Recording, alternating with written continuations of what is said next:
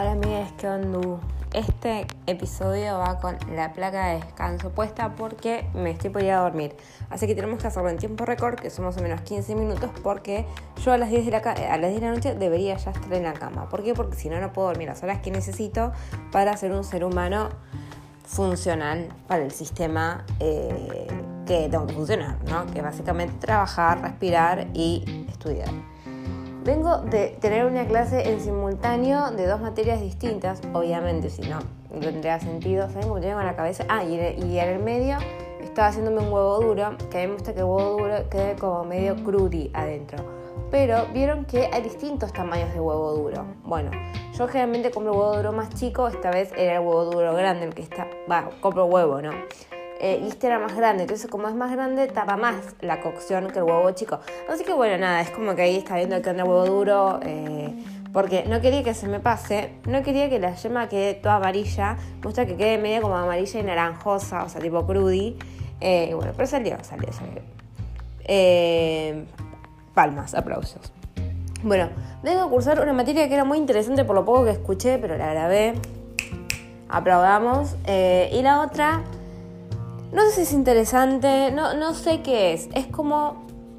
Eh, es esta materia que yo una vez les comenté, que es como. que tiene un lado lúdico, que es como. Ponele, después tenés que hacer esto, pero bueno, hacerlo como pinte, ¿no? Yo una vez había hecho mi vestuario, que ya lo nombré 500 veces, el de las hostias. Eh, las que se comían, lo tengo todavía en mi casa, así que si un día hay, hay hambre, hay hostias. Yo una vez había pensado ponerle dulce de leche y que sea tipo como un rogel, eh, pero de hostias. Pero me dijeron que las hostias son muy feas, entonces bueno, no las probé. Nunca probé hostias porque no estoy bautizada eh, ni nada para el estilo, no entiendo muy bien la religión. Eh, pero tampoco le, presto mucha bola, o sea, o sea, lo que no entiendo es proporcional a, a la atención que le presto. Pero lo que yo quería comentarles con ustedes es lo siguiente. Yo no sé si ustedes se acuerdan en los primeros episodios de la temporada anterior. Ay, amo ya a, como que estoy adecuada al vocabulario. Y simplemente tenía que leer la página donde subo los podcasts que te dice episodio y temporada.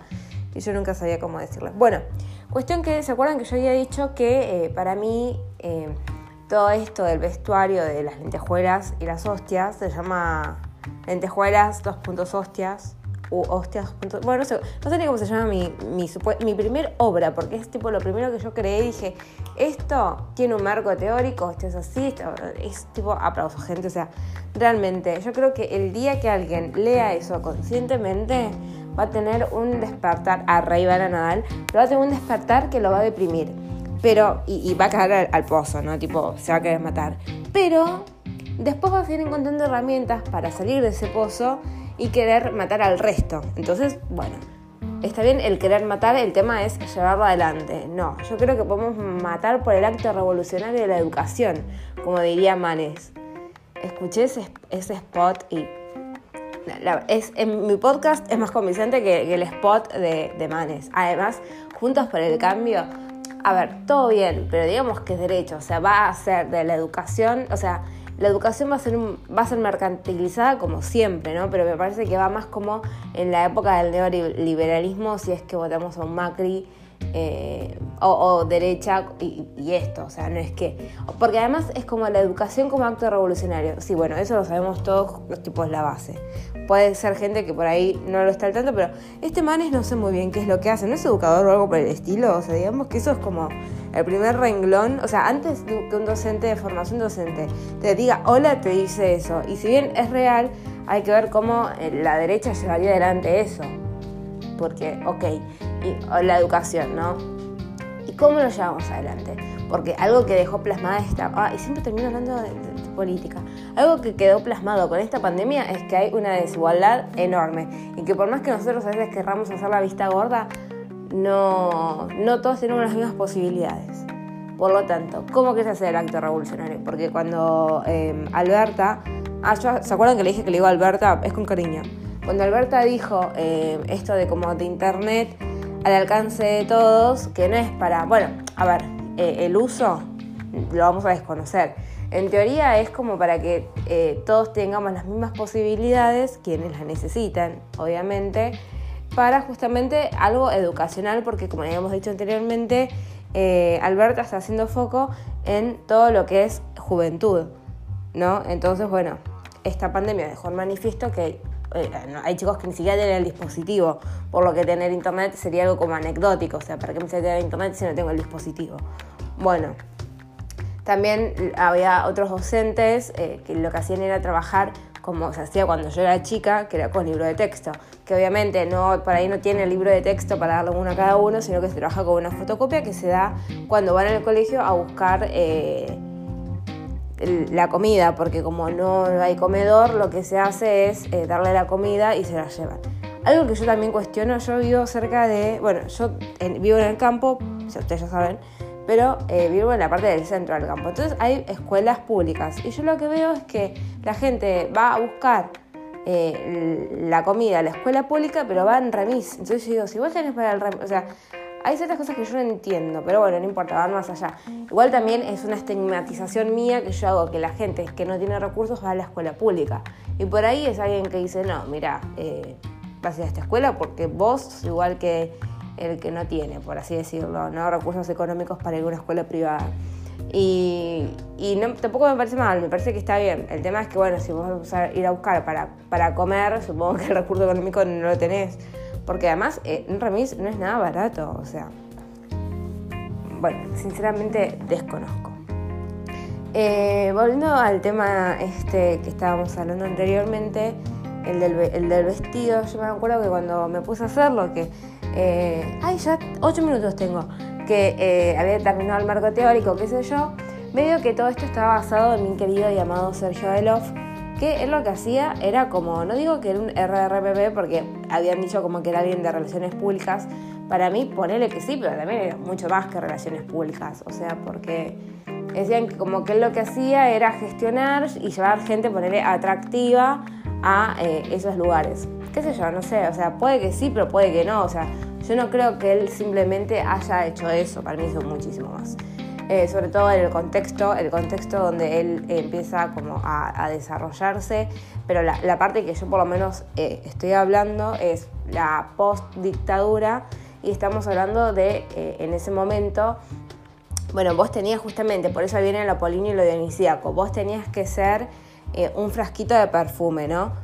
Se, tenía que ver un frasquito de perfume y vos adentro podías hacer lo que sea, pero se tenía que ver un frasquito de perfume, ¿no? O sea, importaba más cómo te veía el otro que, o sea, vos no podías pensar distinto, no podías vestirte distinto, no podías ser, o sea, no podías salirte del molde básicamente.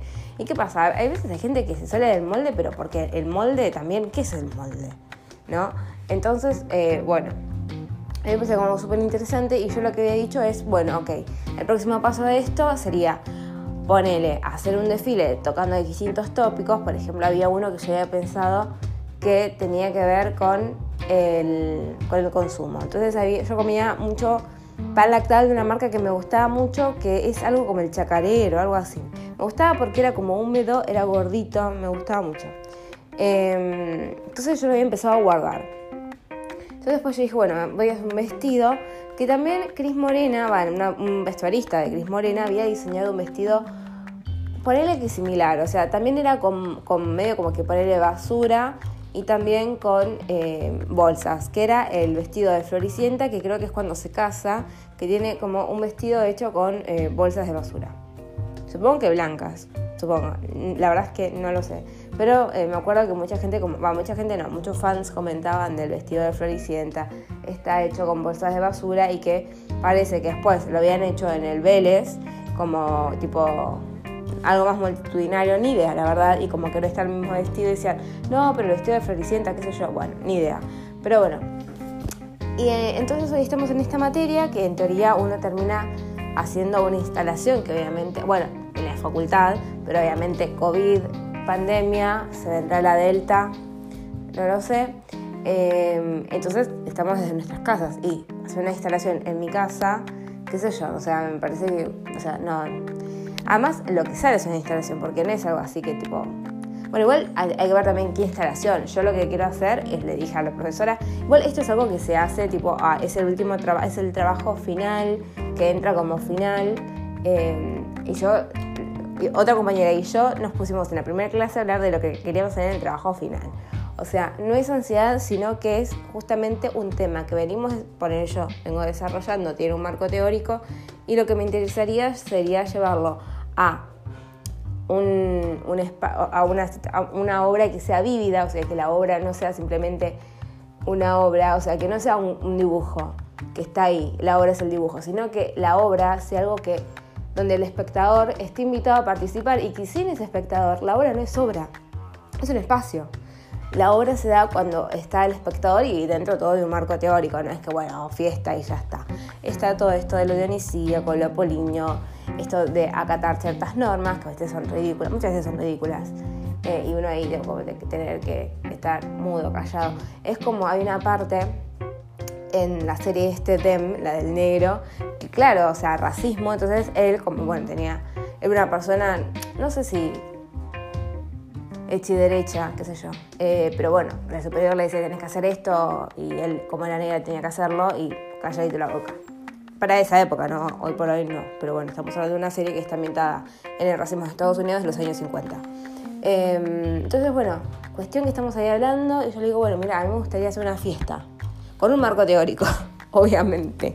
No, bueno, no, o sea, tipo, una fiesta. Ah, bueno, y no, con un marco teórico, entonces le comenté, bueno, a Polinio de inicio, qué sé yo, bueno. Y todo lo que yo iba diciendo, como que es algo que yo había planteado, porque Sara también, estamos hablando de arte contemporáneo, ponerle que posmoderno también, no sé muy bien cómo sería eso, eh, pero es arte contemporáneo en donde el factor económico, ¿no? ya que somos seres que... Es como que nosotros no somos personas, somos consumidores.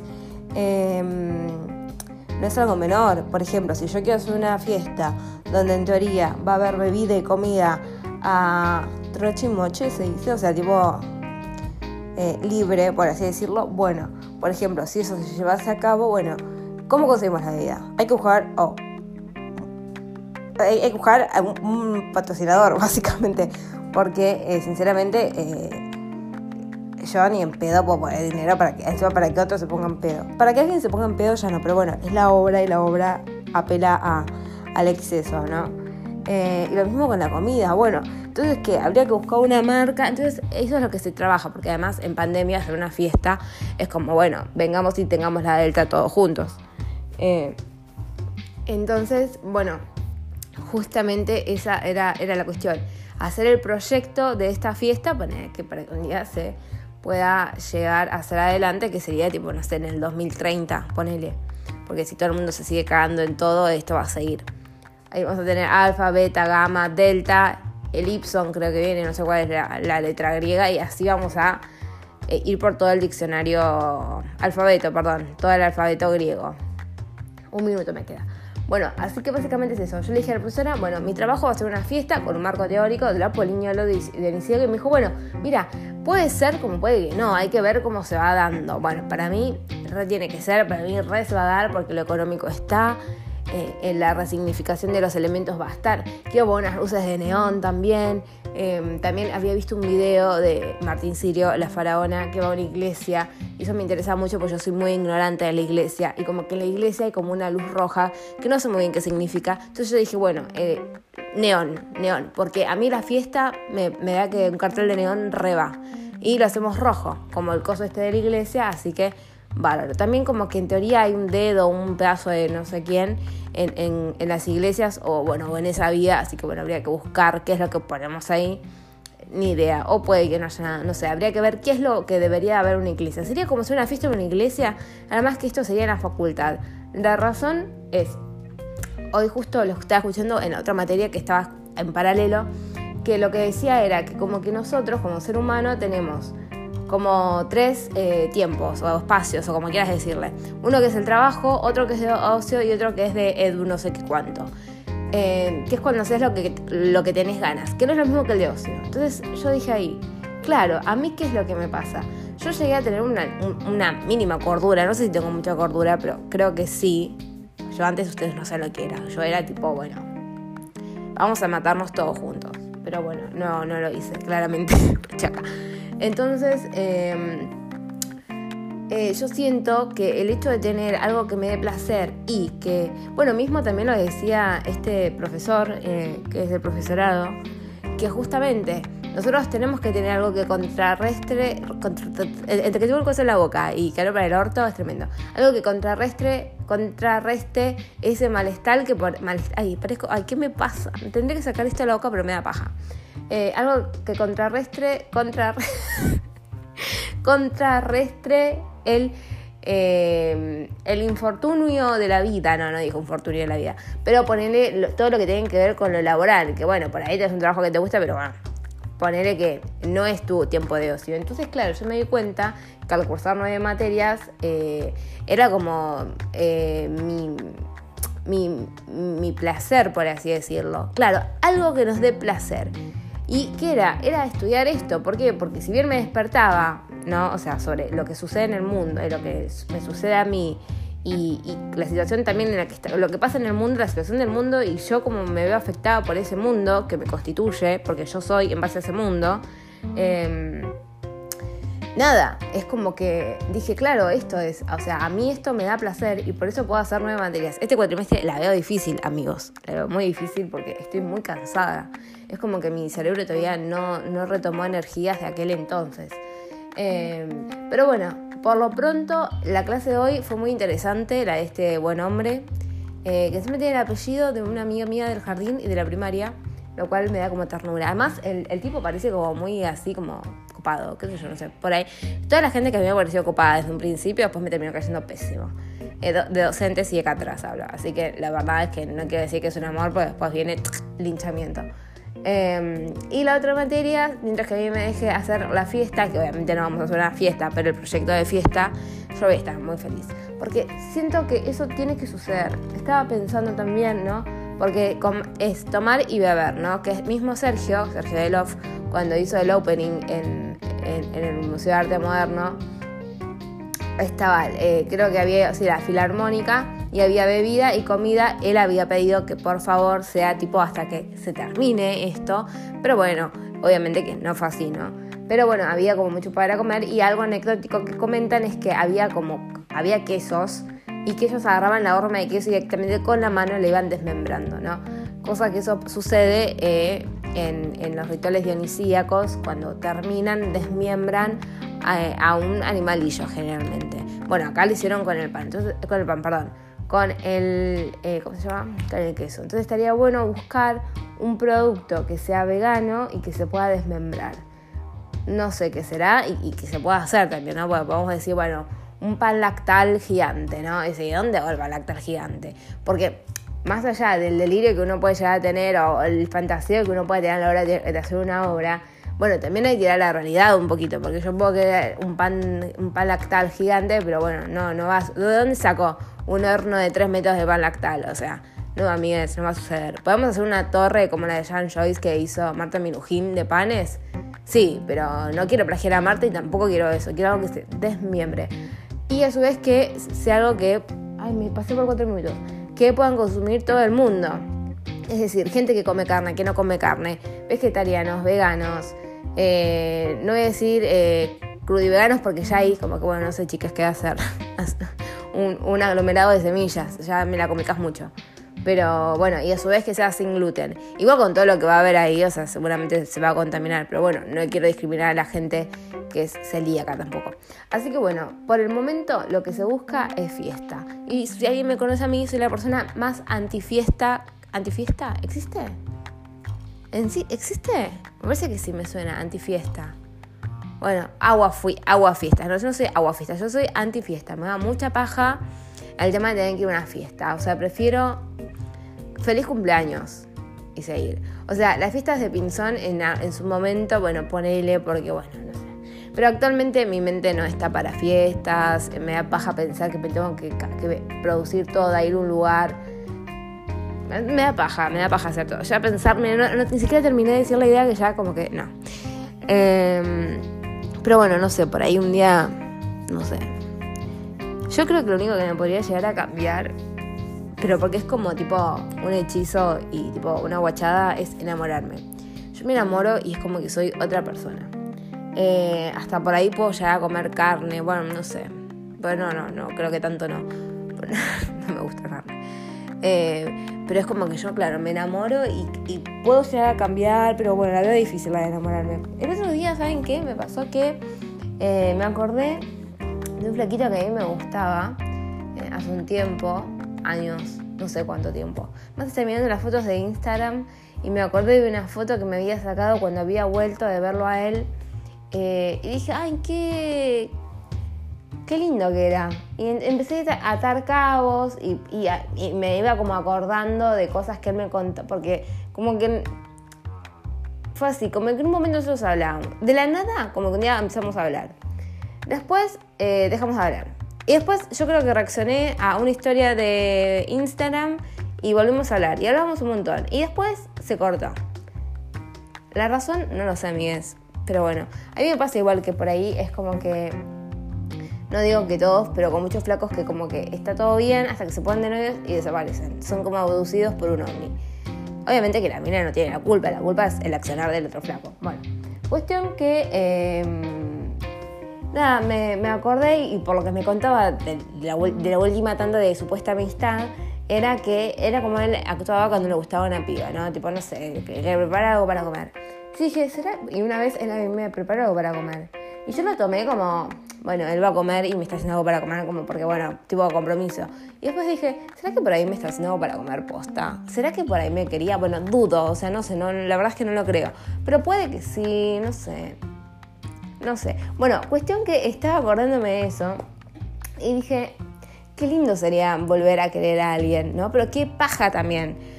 Porque, o sea, la paja es conocer a alguien. Porque yo a esta persona ya la conozco. Está bien que pasó el tiempo y las personas cambian, obviamente. Pero más o menos ya tengo una base de quién es, ¿no? Em, así que bueno, estaba pensando. Igual creo, no sé. Bueno, yo no soy el mejor, el mejor ser humano para absolutamente nadie. Mi situación tipo es paupérrima, ¿no? Hoy, le decía a Nápoles, mi caballo, ¿cómo te amo? ¿Cómo te amo? Y en una le dije, si fueses humano, eh, seríamos pareja. Y después le dije, no, bueno, en realidad no sé, bueno, no sé qué pensarías. Entonces, eh, voy, a seguir hablando de Nápoles, pero bueno, voy a cortarla acá porque ya está. Pero el otro día me puse a pensar, ay, ¿viste cuando decís a alguien como que le hablaría para ver qué onda? Pero tipo amistad, ni siquiera amistad, como, che, ¿cómo nada, ¿Estoy bien? Pero después dije, no sé si da, porque, ¿viste cuando alguien te responde de compromiso? Yo tengo gente que le responde de compromiso porque, bueno, hay buena onda, pero a veces la verdad es que me rompe las pelotas que me hablen. Em, y, como que no, me gustaría ser la que le rompe las pelotas que le hable. Me gustaría que si me responda, me responda porque todo bien. Pero al mismo tiempo es muy random que le mando un mensaje diciendo, hola, ¿cómo andás? O sea, raro. Eh, porque además, ¿qué le digo? Bien, vos, bien, ah, y termina ahí la conversación, o sea, no le decir tanto tiempo, ¿qué? Pues, ese tipo de persona yo no soy, tanto tiempo, o sea, no tengo que remarcar que pasó mucho tiempo. Bueno, no sé cuánto tiempo pasó, pero han pasado dos años. Bueno, no sé. Cuestión que el pibe era un fuego, era un fuego, pero fuego. Eh, y hay gente con la que yo flasheo familia Ingalls. O sea, no digo que con el flasheo familia Ingalls, pero podría flashear tipo familia Ingalls. Hay gente con la que sí. Eh, me pasa con gente como mucho más grande que yo. No sé, ¿será que veo que ellos me pueden llegar a proteger cual padre? No sé. Porque no los veo como padre. Y tampoco veo que me puedan llegar a proteger. Pero ¿por qué siempre me gusta gente más grande? A veces que salí con gente de mi edad fue tipo fracaso literalmente de mi edad, fue fracaso, nunca, nunca más. Em, así que bueno, voy a ir por el PAMI. No, pero por el chiste por el PAMI. Em, no sé, les preguntaría, a ustedes no les pasó, pero no me van a poder responder, pero a ustedes no les pasó esto de decir, che, la verdad es que creo que salí con este pibe, no sé si se puede decir salí, creo que no, pero no sé, es como que como desvalorizar los actos, ¿no? Porque por ahí el pie, o sea, tipo, la repensó, voy a preparar esto para comer y de postre voy a hacer esto. Y, yo lo tomaba como, bueno, sí que lo voy a hacer para comer porque tiene que comer y de postre porque, bueno, qué sé yo, por ahí vio esa fruta, le gustó y la compró y ya está. Y por ahí el pibe lo había repensado. Ay, le mandaría un mensaje tipo, todo bien, igual, ¿qué le digo después? O sea, tipo, todo bien y ahí muere. Y además, ya escuché ese podcast, o sea, tipo, eh, no creo que suceda, pero, o sea, no da sería como demasiado. Pero bueno, no sé, no, sé qué sucederá. Voy a subir primero que nada, porque voy siendo... Ah, hablé mucho de la serie Dem y nunca subí el podcast de la serie Dem versus... Va, versus no. Eh, con, con, la del, con, el, con la otra que se llama Get Out o Use, que es la película de otro negro. Eh, así que nada, supongo que voy a subir eso, después voy a subir esto. no sé si hablarle o no hablarle, porque... ¿Qué les digo, boludo? O sea, tipo, a estoy con alguien. Pero realmente me pregunto, ¿qué le digo? O sea, hola, ¿cómo andás? ¿Todo bien? ¿Y qué hay? Además hasta ahora, ¿qué hora es? Son las 10 y 11 de la mañana, de la noche. No puedo, o sea, además es raro el horario, pero tampoco que le voy a mandar un mensaje a, las 10 de la mañana, es como, estás al rapeo y me venís a hablar, bueno, además, no, en hora estoy trabajando. Bueno, no sé, tipo, una y media, no sé si voy a mandar un mensaje. Porque además, otra, estamos a fin de mes. En el mejor de los casos, que me diga, che, vamos a tomar algo, eh, estamos a fin de mes. O sea, tengo capital, pero no para gastarlo en eso. Tengo capital como para una emergencia, no sé. Em, así que bueno, la verdad es que no sé qué hacer. Déjenme comentarios en ninguna parte porque no me pueden hacer comentarios. Me los pueden hacer por Instagram. Puedo dejarlo en mi Instagram y ustedes ahí entran y me hacen comentarios como, no seas boluda, no le hables, o sea, ya como una tarada. Y si no es tarde, yo voy a hacerles caso. Y si, y si ya le hablé, bueno, ya le queda comentada. Porque además, yo una vez le respondí las historias, pero no se las respondí tipo en, tipo de esa índole, sino porque se las respondí por otra índole, tipo en respuesta a eso. Em, a ver, a lo que voy no es que subí una foto de él y yo le puse fueguito o algo así, no, jamás. A, las únicas personas que le pongo fueguito ni siquiera son personas, son animales. Cuando veo el, estado de Alien, el estado no, la historia de Alien, y hay un animal, y si es gordo y peludo aún más, ahí fuego, palmas o ojitos con corazones. Pero a las personas, por ahí si le respondo, le respondo con texto y sobre algo específico. Y yo cuando le respondí, medio que como que me respondió como si yo fuese pelotuda. O sea, tendría que darme cuenta. Además, también tendría que darme cuenta que somos como personas muy distintas. Eh, yo estoy como muy dañada emocionalmente. Eh, y yo no sé él, pero yo como con, con, los problemas emocionales que manejo cuando, los, cuando tengo problemas emocionales, o sea, que es cuando, cuando soy consciente del mundo y, de muchas cosas, porque ahora es como que soy consciente de la problemática y estoy como en que, bueno, sí, lo voy a cambiar, lo voy a cambiar, mm, por acá, por allá, bueno. Pero bueno, el, día en que me dé cuenta que esto por ahí no sirve, aunque en teoría sí sirve, pero ponerle que no sirve, bueno, problema emocional nuevamente. Y él me va a poder ayudar, bueno, debería ir un psicólogo en ese momento. Pero al mismo tiempo, no sé, es como que... Igual eso yo creo que, que vos puedes ayudar a alguien y bancarte lo feo del otro cuando lo querés posta. Por ahí en ese momento él me quiere posta. No sé, la verdad es que dudo mucho, porque además me acuerdo que un día me contó que me había mentido. Y yo digo, primero, ¿por qué me mentiste? No se lo dije. Primero, ¿por qué me mentiste? Y después, ¿por qué me lo contás? O sea, eh, eh, como muy tonto, o sea... Ah, me dijo, no, porque yo me iba a ver con una chica. Y entonces, y yo tipo, bueno, ¿y qué tiene que ver? O sea, no sé, yo sí, no sé, un amigo a mi casa, bueno, COVID no viene, ¿no? Pero si, si viniese un amigo a mi casa y después me tengo que ver con un pibe digo, che, ¿sabes qué? Eh, me tengo que ver ahora con un pibe. Ya está. O sea, ¿por qué, por, qué, por, qué? No entiendo. ¿Viste? Pero bueno, qué sé yo, cada uno. Ya es como muy obvio, porque si la persona en cuestión lo escucha, va a saber que es él. Y sería como demasiado. Pero bueno, o sea, si no le mando el mensaje, además de estúpida, quedaría como cagona. Y si le mando el mensaje, me mm, va a decir, oh, qué pesa esta piba y al mismo tiempo, ¿cómo les sigo la conversación? Vamos a hacer así. Vamos a subir este y después voy a subir el de porque me da paja, pero este sí me gustó. Em, y, y, ustedes, voy a dejar mi Instagram y ustedes, o sea, básicamente nadie me va a responder qué hago. ¿Le mando mensaje? ¿No le mando mensaje? ¿Qué hago, básicamente? ¿Qué hacer? Diría Lenin. siempre, siempre se me viene Lenin con qué hacer. Eh, es un libro de Lenin. Pueden buscarlo, es rojo. el, que yo tengo y los que dicen todos rojos. Eh, así que bueno, eh, me despido aquí. Nápoles ya creo que está durmiendo, no sé, tengo que limpiar esa jaula porque no es que esté de onda, pero bueno, Nápoles se encargó de que esto sea un quilombo. Así que bueno, me despido aquí. Kisses. Ah, ¿qué ¿Por Ah, y sí, tengo la placa de por último, pues eh, ya me la había puesto, no me la iba a sacar, después me la voy a poner ya toda babiada. No, que quede babiada y ya está, en la boca, adentro.